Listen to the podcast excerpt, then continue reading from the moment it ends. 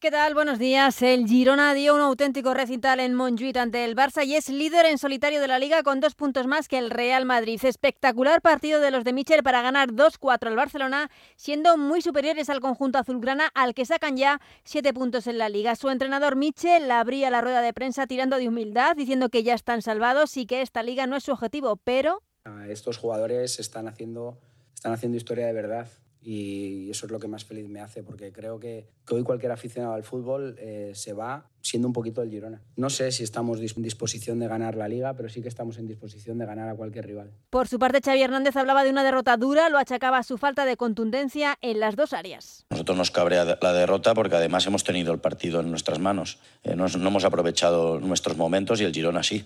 Y creo que ha sido un eh, intercambio de golpes. Ellos nos han nos han golpeado duro cuando han tenido sus momentos y nosotros no. golpe duro, un golpe bajo, pero, pero debemos continuar.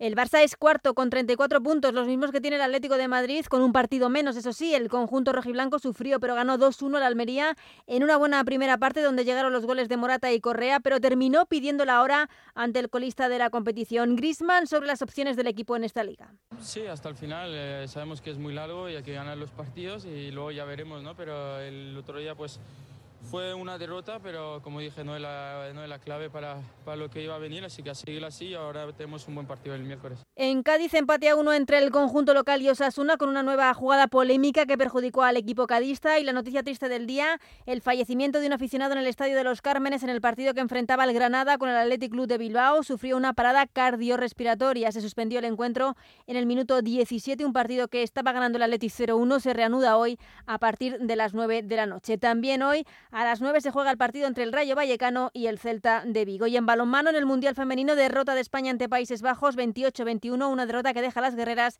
sin opciones de entrar en los cuartos de final del campeonato.